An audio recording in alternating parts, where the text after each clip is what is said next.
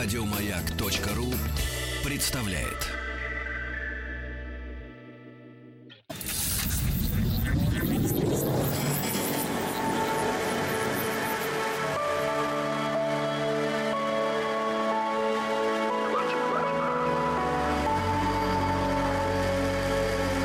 Стаховский лайф на маяке. Ну что, сказочки. Или, ну, может быть, вы сегодня предпочитаете что-то более серьезное, хотя мне трудно себе, честно говоря, представить э, какую-то более серьезную вещь на свете, чем сказочки. Ну, впрочем, ладно, до каких-то народных историй мы сегодня э, еще чуть позже доберемся. Это «Объект-22», я Евгений Стаховский, коль мы тут э, занимаемся литературой и продолжаем этот огромный проект, посвященный странам-участницам чемпионата мира по футболу 2018 года, и я продолжаю тут со своими книжечками любимыми возить говорится, то, вы знаете, вот э, сегодня какой-то такой счастливый, мне кажется, момент, когда наконец-то можно выйти э, за некоторые рамки, хотя уж не знаю, какие у нас тут есть рамки, но тем не менее, почему-то вот именно так это для меня самого э, выглядит. В том смысле, что можно немножечко поговорить наконец-то и о спорте, а не только о литературе, тем более, что занимаюсь разными странами, а сегодня речь о Бразилии. А, и о литературе Бразилии. Так вот, занимаясь разными странами, волей-неволей все равно находишь какие-то особенности. И если говорить о Бразилии, о каких-то наших общих э, представлениях, то это вот как раз тот случай, когда футбол занимает сознание населения этой страны настолько, что действительно превращается в какой-то предмет э, культа. Это вот, кстати, то, о чем э, я в последние дни разговаривал с э, там, некоторыми своими друзьями, и вообще мы как-то ну, периодически делимся впечатлениями, познаниями, может быть, ассоциациями, связанными с, э, ну, в данном случае, литературой тех или иных стран. И, вы знаете, помимо всего прочего, у меня есть хорошая знакомая, которая, может быть, и вы, если там периодически следите за объектом 22, знаете, это Мария Надьярных, она филолог, кандидат филологических наук, старший научный сотрудник э, Института мировой литературы Российской Академии Наук, и мы не раз с ней встречались, э, в том числе и в эфире, и в рамках литературного Нобеля говорили о каких-то писателях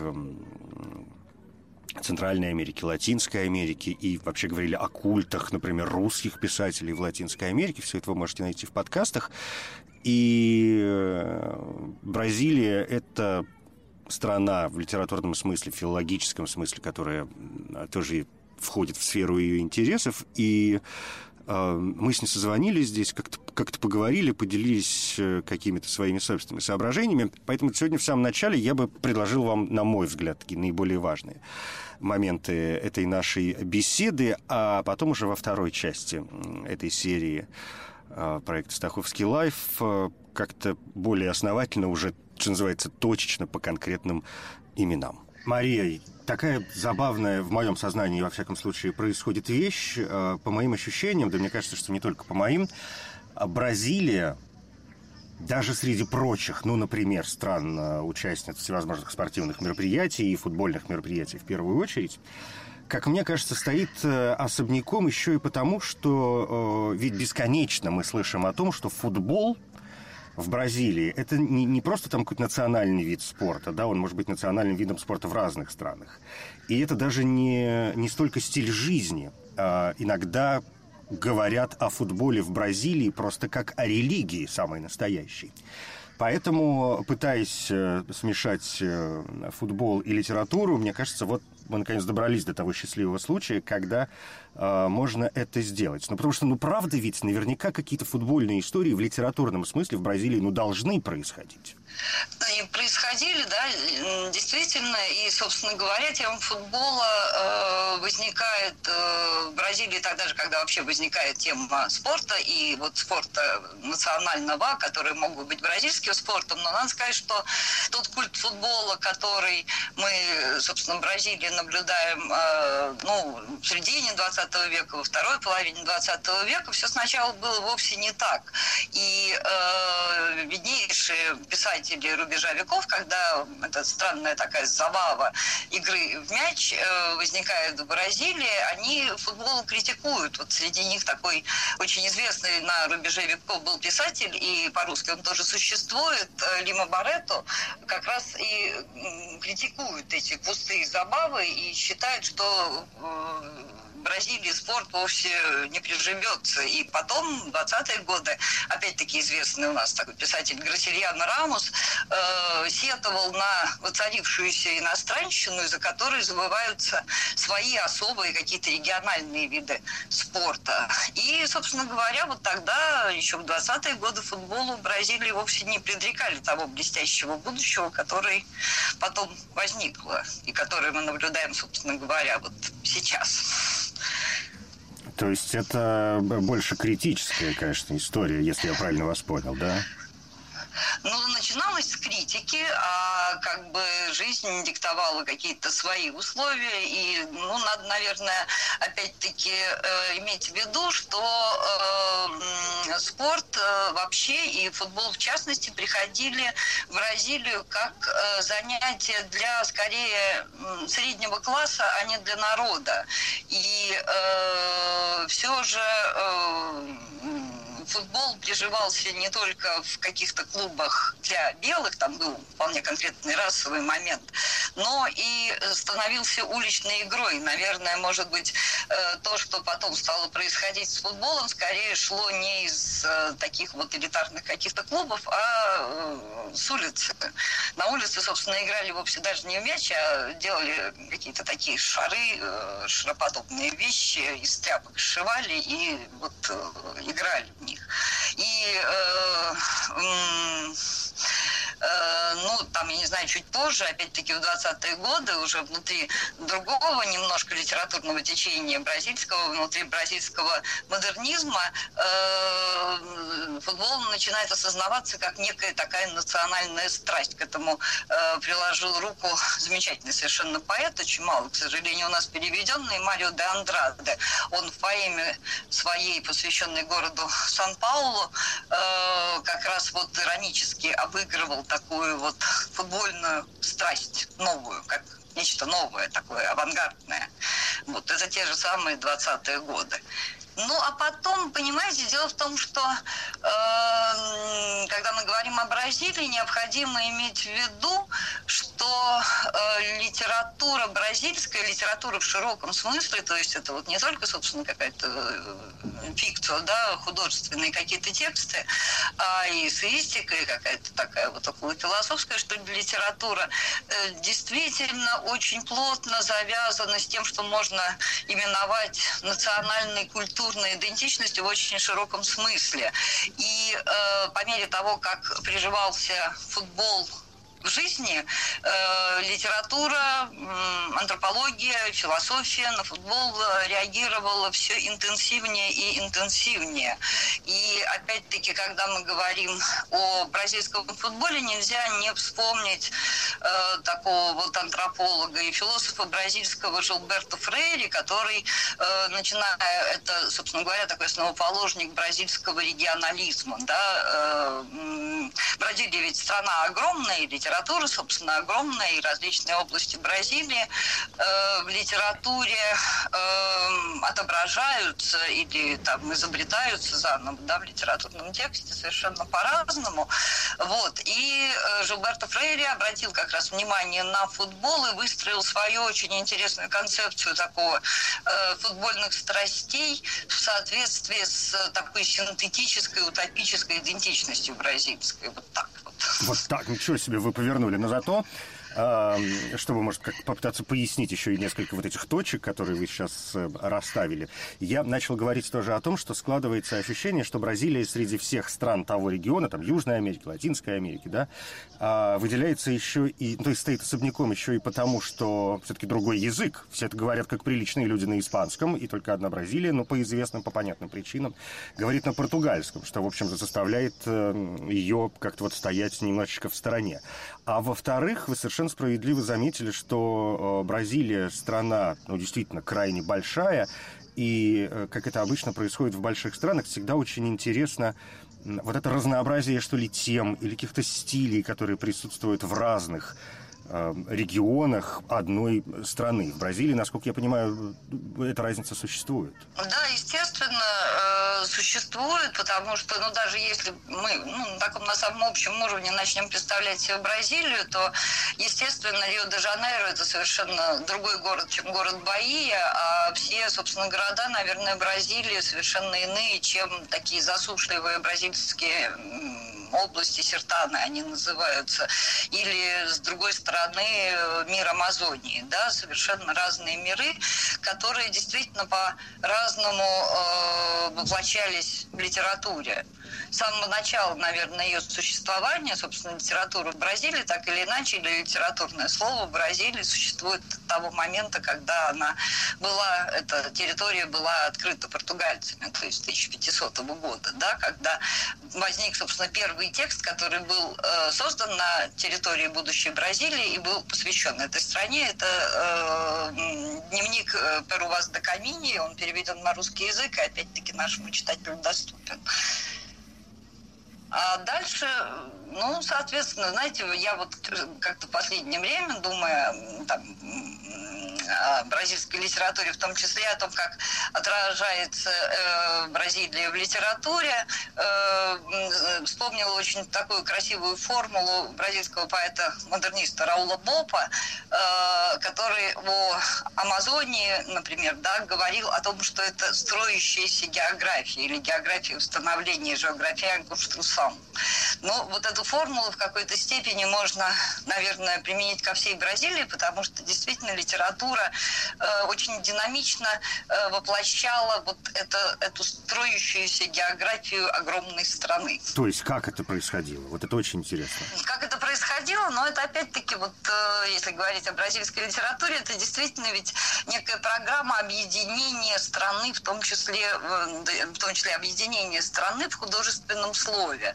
И э, э, эта идея объединения страны в художественном слове э, очень э, интенсивно разрабатывалась э, в XIX веке, когда э, после достижения независимости э, в 1822 году в Бразилии торжествует романтизм. И, собственно говоря, вот такое вот, как бы сказать-то,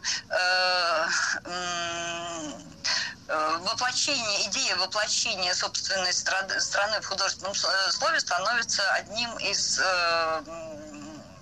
Э, программных, что ли, пунктов э, для романтизма. И, наверное, особую роль э, в воплощении, собственно говоря, этой программы мы сыграл замечательный совершенно бразильский прозаик Жозе Мартиньяно де Аленкар, который как раз вот как бы писал романы по вдохновению, но с устойчивой программой отразить в них отдельные регионы Бразилии как-то.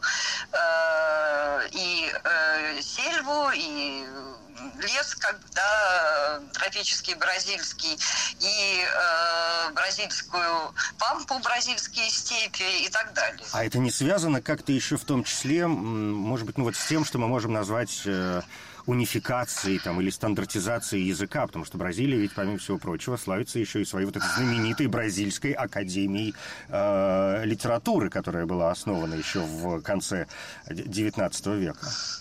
Э, что касается языка, ну и бразилиза... Э, бразилинизации, что ли, португальского языка, э, ну, опять-таки, здесь есть естественные процессы, есть, ну, какие-то моменты культурного, что ли, строительства. Но, собственно говоря, вот бразилизовать португальский язык, это все-таки как программное такое заявление было уже в 20 веке. И вот я сегодня упоминала Марио де Андрадо в связи со страстью к футболу. Вот как раз такая вот реформа участие литературы в реформе языка – это бразильский модернизм. Э, это такое движение, которое ну, подспудно начиналось э, в десятые годы 20 века, а заявило о себе в 1922 году. Такой недели современного искусства. Сегодня все это существует, насколько я понимаю, в том же виде, в каком и задумывалось. И Э, нет смысла менять какие-то вот устои, которые сложились, есть, да? Да, знаете, вот в этом есть какая-то такая м- удивительная, что ли, особенность, э, ну, не только бразильской литературы, на самом деле, это в очень многих литературах э, Латинской Америке можно наблюдать, э, когда э, ну, какие-то такие программы, заявляющиеся изнутри э, литературного или интеллектуального сообщества, действительно начинают исполняться и начинают работать в реальном социуме. То есть, если мы говорим о какой-то общесоциальной роли литературы бразильской, то она огромна. Можно ли говорить о том, что действительно это литературоцентризм некий или еще что-то подобное, вот не знаю, но так или иначе, как то, что иногда задумывается как совершеннейшая утопия, в итоге становится реальностью. Да, я понимаю. Тогда, тогда в связи с этим вот какой вопрос. У меня у вас, что называется, такое частное мнение, знаете. А почему все-таки бразильскую, бразильских писателей, ну, сравнительно и довольно мало переводят на э, русский язык? Ну, в общем, я, наверное, не ошибусь, если скажу, что, ну, мы все знаем там Жоржа Амаду, и, собственно, на этом э, у многих мысль заканчивается. Ну, наверное, здесь очень много факторов. Э, вообще, если мы говорим о какой-то традиции ибероязычных переводов, имеется в виду и португальский, и испанский язык, она не так э, длительна. И э, традиция, собственно говоря, такой российской португалистики, она еще уже, чем традиции ну, испанистики, латиноамериканистики в общем смысле. Да? Очень мало переводчиков на самом деле. Хотя казалось бы. И да, и с другой стороны, ну, существуют и вполне конкретные какие-то политические э, вопросы. Ведь когда э, возник такой вот бум латиноамериканской литературы общемировой, здесь э, в Советском Союзе переводились авторы в основном левой э, направленности. Ну так уж повезло этим авторам, что и э, Маркес, и Варгас Льоса ранний, и Астуриас, да, то есть это беднейшие, ну тем более Карпентер, который просто кубинец. Э, так или иначе, они, в общем, собственно говоря, вполне по своим убеждениям вписывались как бы, да, в общую, в общую линию, да. рамки. Угу. Да, бразильские писатели, ну вот как бы Амаду, да, это понятно. И, собственно говоря, писатели э, круга северо-восточной школы, э, которые переводились в Россию, то есть это тот же Гасильяно Рамус, Линс Регу, Ракел Ди Кейрос, э, опять-таки, да, это левые писатели. А, а два крупнейших автора второй половины 20 э, века, это э, Жан Геморрен Роза и Клариса Лиспектор, ну, как-то вот они левизной-то не отличались, и в итоге выпали из круга чтения, что ли, советского сначала, а потом российского, к сожалению. Клариса Лиспектор позднее начали переводить, но вот как бы внутри этого латиноамериканского бума она никоим образом, ее тексты никоим образом не были восприняты. А тем не менее, Леспектор ведь, э, если я не ошибаюсь, считается, в общем, одной из самых э, значительных одним из самых значительных писателей Бразилии вообще 20 века. И на русский ее, ну, вроде начинают да. переводить, какие-то есть произведения, конечно. Да, это действительно крупнейшая писательница и Бразилии, и, собственно, Латинской Америки. Ну, чтобы не сказать, что это часть, собственно, мировой литературы второй половины 20 века. Но вот, к сожалению, ее очень мало у нас знают, и, к сожалению, до сих пор не переведен один из, наверное, главных ее таких романов, манифестов «Страсти по GH». Там две такие вот буквы, да, э, заглавия, которые вот так вот и звучат во всех переводах этого романа. Ну, будем надеяться, что все-таки как-то каким-то образом переводы продолжатся, и, может быть, когда-нибудь мы по-русски увидим э, еще одно главнейшее просто произведение бразильской литературы второй половины 20 века. Это «Тропы Большого Сертана» Геморрайнца Розы, без которого, собственно, очень трудно себе представить, что такое бразильская литература второй половины 20 века и что такое латиноамериканская литература второй половины 20 века, потому что этот роман, он в каноне латиноамериканском. А в чем, в чем заслуга-то? В очень многих вещах. Э, в языке, да, если говорить о том, что э, это было для бразильской литературы, для бразильской словесности. Э, ну, просто в двух словах совершенно невозможно описать этот роман, потому что так, собственно говоря, все просто. Это одно из фаустовских произведений литературы 20 века, только фаустовский сюжет разыгрывается во все тех же самых бразильских сертанах, а разыгрывается как-то так, как раньше не разыгрывалось. Ну, понятно. Еще раз, как зовут этого человека? Что это за книга? Жуан Геморраенс Роза «Тропы Большого Сертана». «Тропы Большого Сертана». Ну, это я к тому, что, э, во-первых, может быть, нас слышат люди, которые знакомы с португальским языком, и у них будет возможность обратиться к этому произведению, но и, опять же, вдруг нас услышат а, переводчики. Люди, которые знакомы с э, немецким, английским, итальянским, испанским языком, тоже могут обратиться к этому произведению. А, переведен. переведен mm. Да, он переведен на все европейские языки. Кроме русского. Пока. Угу. Ну что, будем ждать тогда. В любом случае, какая-то обнадеживающая информация, что есть он не только на э, португальском, значит, у нас есть возможность как-то к нему обратиться.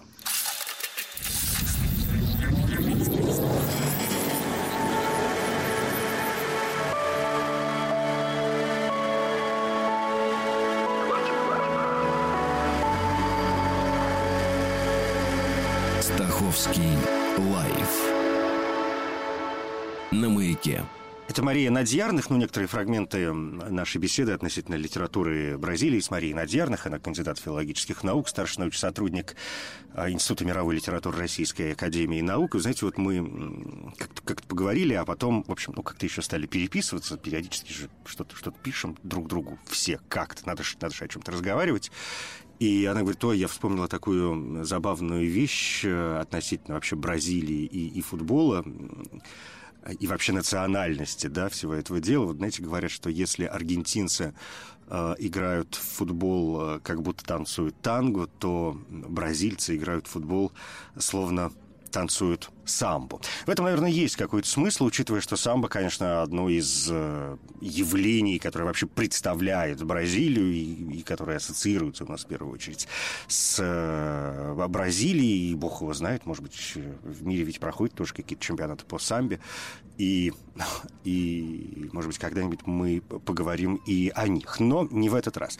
Давайте сейчас я как-то выдохну немножко и уже во второй части программы немножко по как-то конкретным именам пройдемся, и я позволю себе там как-то почитать, может быть, даже какие-то отрывки, по крайней мере, из э, бразильской поэзии.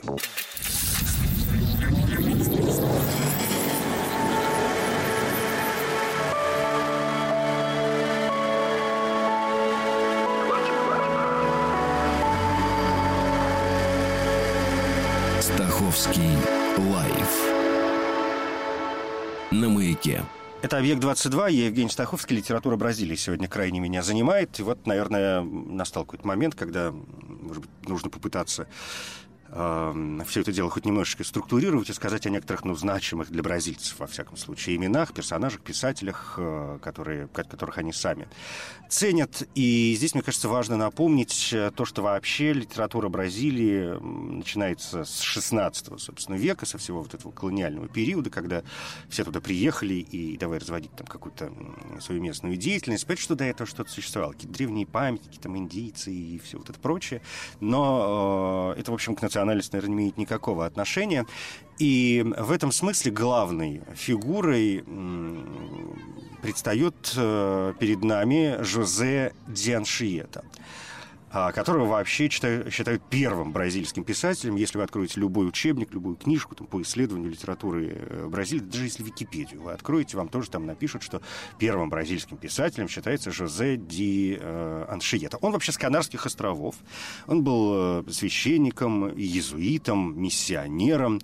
А, это очень важная фигура для бразильской литературы. Оказывается, в стране существует даже национальный праздник. 9 июня отмечается в Бразилии как день, собственно, Аншиеты, и весь народ все это дело празднует.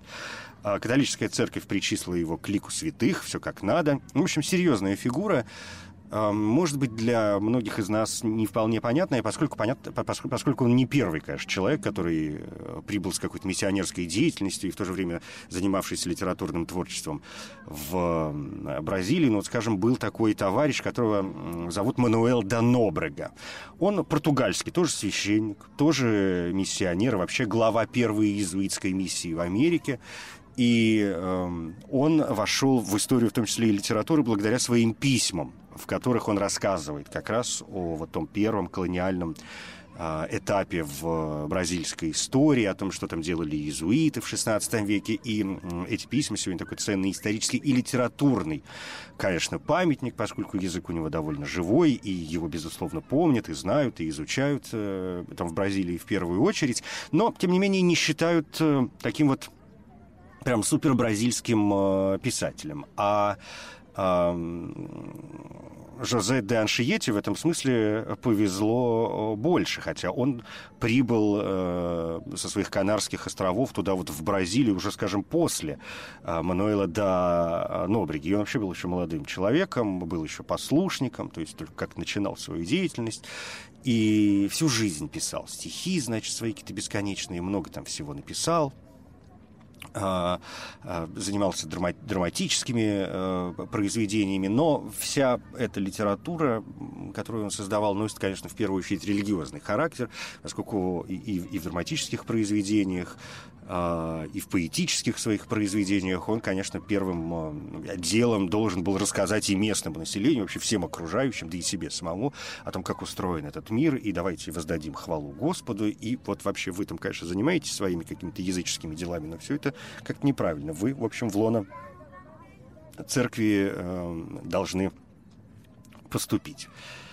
И э, знаменатель он еще и тем, что писал э, на четырех языках. Он писал на португальском, на испанском, на латыни и э, на языке тупи. Это вот там местные эти истории.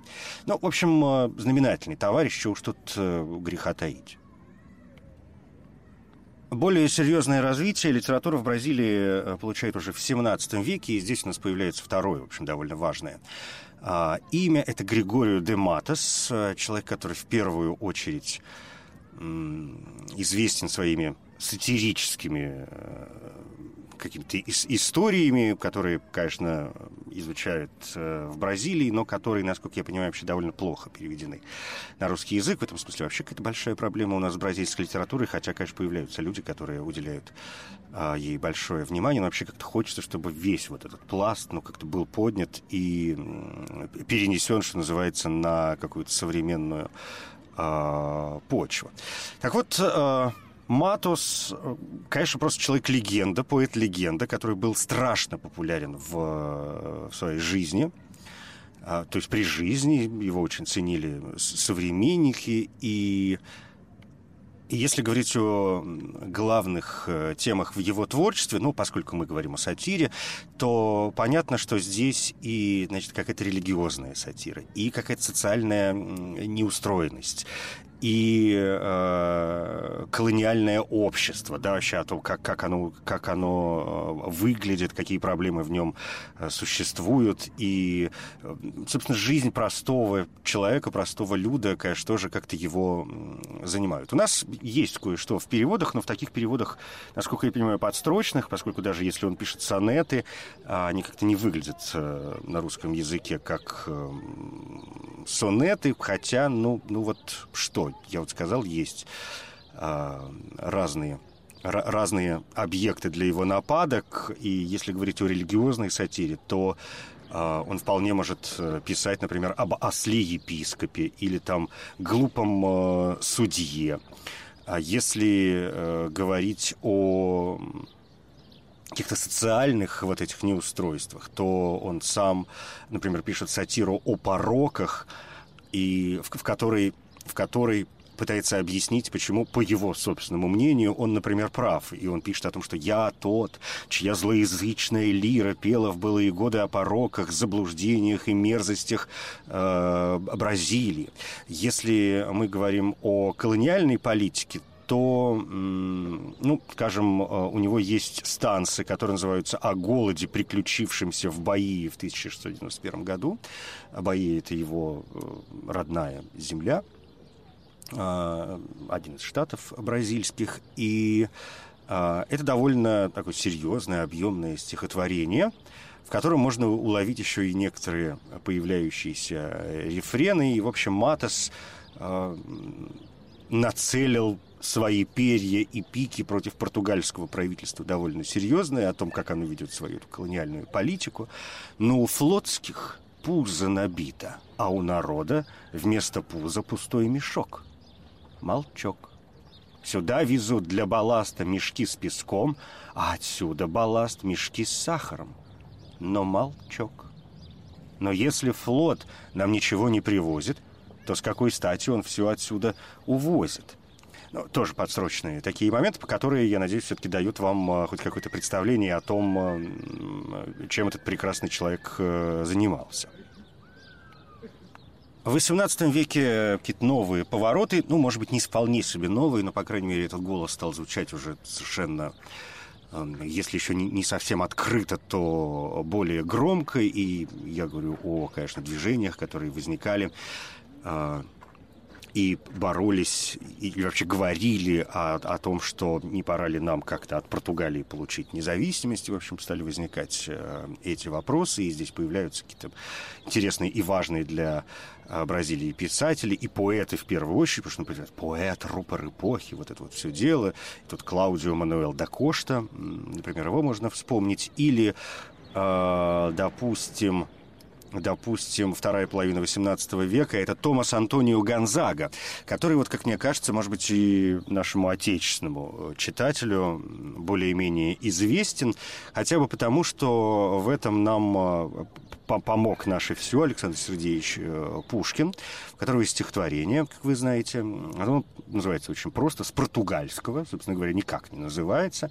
И э, это это стихотворение, которое не было напечатано при жизни Пушкина, и это стихотворение является, в общем, довольно вольным, но все-таки переводом э, стихотворения, которое носит э, название «Воспоминания», и которое, собственно говоря, принадлежит перу э, Гонзаги. Но тут есть еще один э, момент, поскольку есть такое мнение, что Пушкин переводил эти стихи, скорее всего, не с португальского подлинника, а с французского перевода этого э, стихотворения. Но, тем не менее, в общем, сегодня, благодаря Пушкину, мы имеем возможность, ну, хоть как-то познакомиться с творчеством Гонзаги, если не в стилистическом смысле, то, по крайней мере, э, в смысле э, тематическом, да. Там звезда зари взошла, пышно роза процвела. Это время нас бывало, друг к другу призывала. И являлась она у дверей или у окна ранние звездочки светлее, розы утренние свежее. На постели пуховой дева сонную рукой протирала томные очи, удаляя грезы ночи. Лишь ее завижу я, мнилось легче в круг меня воздух утренний струился. Я — вольнее становился. Меж деревни всей я красавица моей знал любимую овечку. Я водил ее на речку. На тенистые брега, на зеленые луга Я поил ее, лелеял, Перед ней цветы я сеял. Дева издали ко мне приближалась в тишине. Я, прекрасную встречая, пел гитарою, брецая девы, радости моей нет на свете, нет милей, кто посмеет под луною спорить в счастье со мною. Не завидую царям, не завидую богам, как увижу очи томны, тонкий стан и косы темны. Так певал бывало ей, красавица моей сердце песнью любовалась но блаженство миновалось. Где ж красавица моя? Одинокий плачу я. Заменили песни нежны, стон и слезы безнадежны.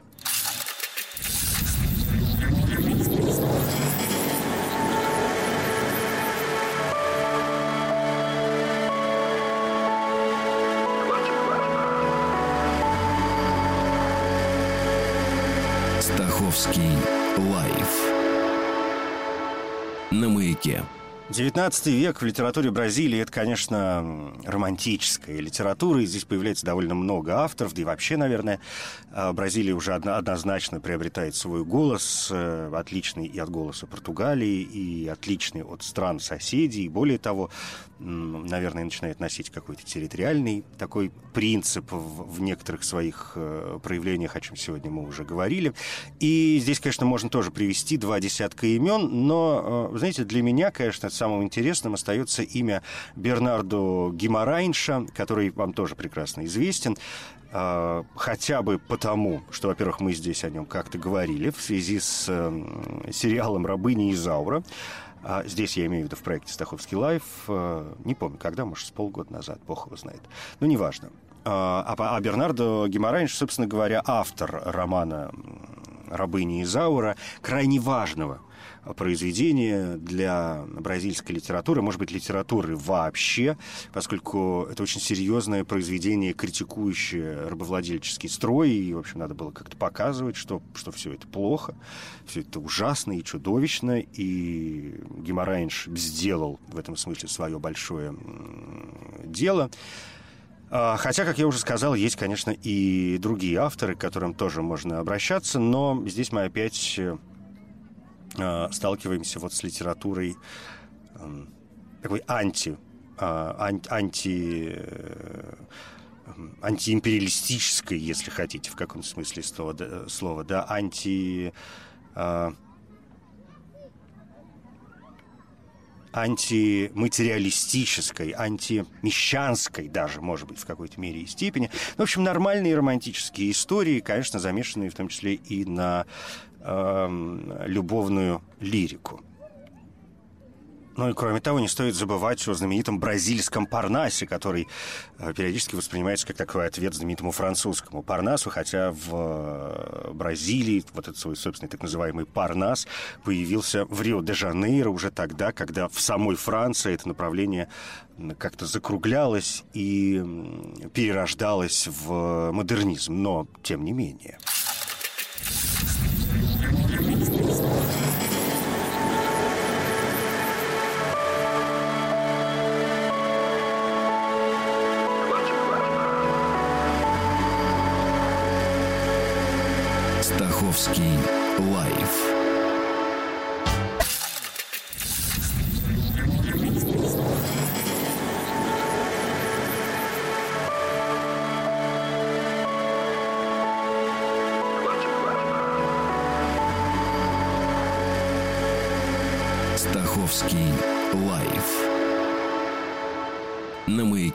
Вспоминая о Парнасе, надо заметить, что это, в общем, конечно, конец 19-го, начало 20 века, и там есть знаменитые имена, и можно их найти, они переведены на русский язык.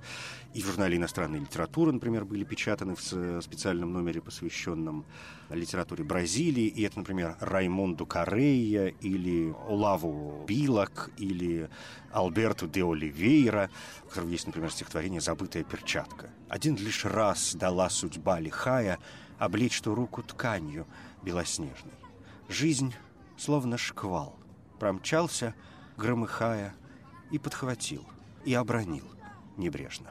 Я, как цветок печальный, засыхаю на сундуке, и дар, храня прилежно, весь аромат изысканный вдыхаю, оставленный ее рукою нежной. Я лишь сосуд, и лилии чудесные, однажды здесь душа была сокрыта, но скоро я ничтожным прахом стану. О, если б кто проник в сосуд сей тесный и понял скорбь перчатки позабытой, сколь страшную он разглядел бы рану.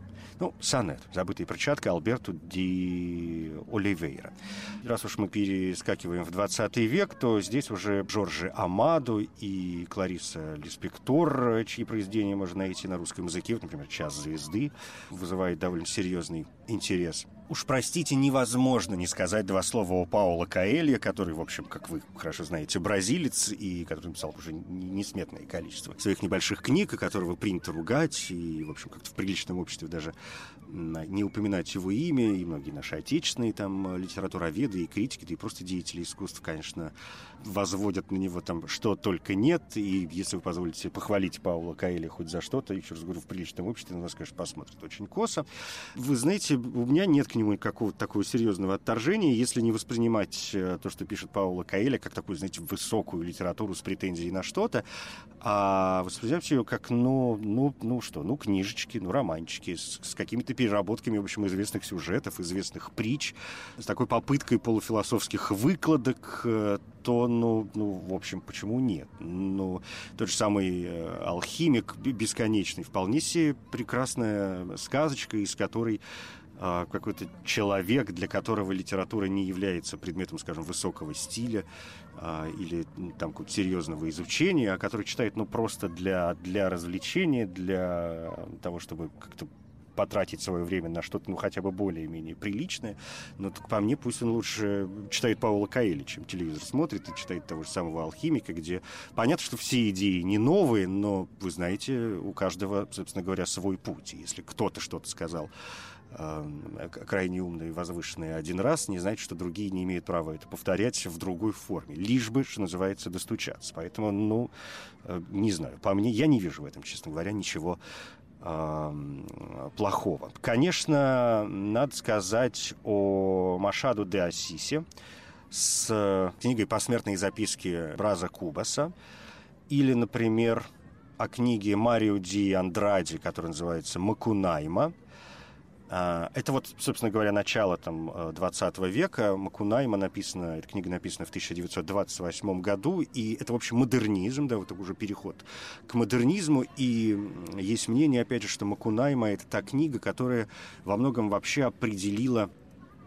зарождение нашего любимого магического реализма, да, то есть появление Картасера или э, Маркиса, то есть вот в Макунайме все вот эти превращение мы э, как-то запросто обнаруживаем. Ну, про Амаду я сказал. Конечно, главная и самая знаменитая его книга «Генералы песчаных карьеров», ну, или «Капитаны э, песка», по которой сняты фильмы замечательные. Обещал сказать о сказках, э, куда же без них. Знаете, сказки вообще довольно забавная вещь в Бразилии, поскольку, ну, конечно, многие из них рассказывают нам о животных, и самыми главными животными предстают наверное, ягуар, ну, ягуар вообще самое главное животное, там, э, обезьяна, куда ж без них, и, вы знаете, периодически встречаются э, черепахи, которые вечно всех обманывают, что-то как-то как хитростью, где-то что-то как-то у кого-то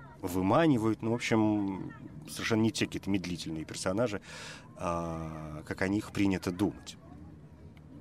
Что до детской литературы, то здесь э, у нас появляется один из вообще крупнейших бразильских писателей, Жозе Бенто Ренато Монтейро Лобаату, который, э, во-первых, написал цикл целый э, для детей под названием «Орден желтого дятла», и там девочка а, Лусия по прозвищу Насишка, и у нее тряпичная кукла, говорящая, естественно, которую зовут Эмилия.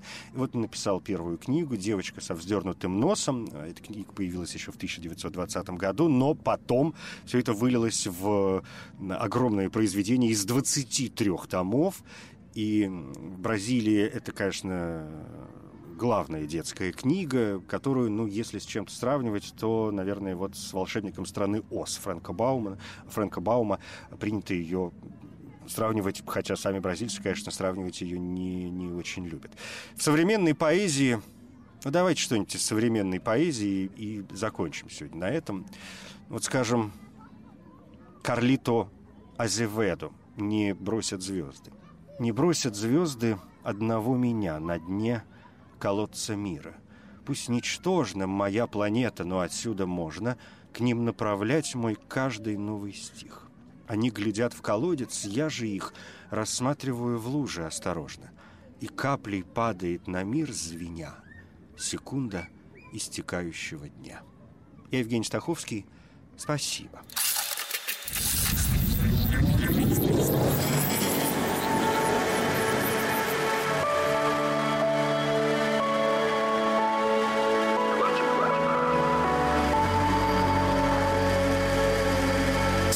Стаховский лайф.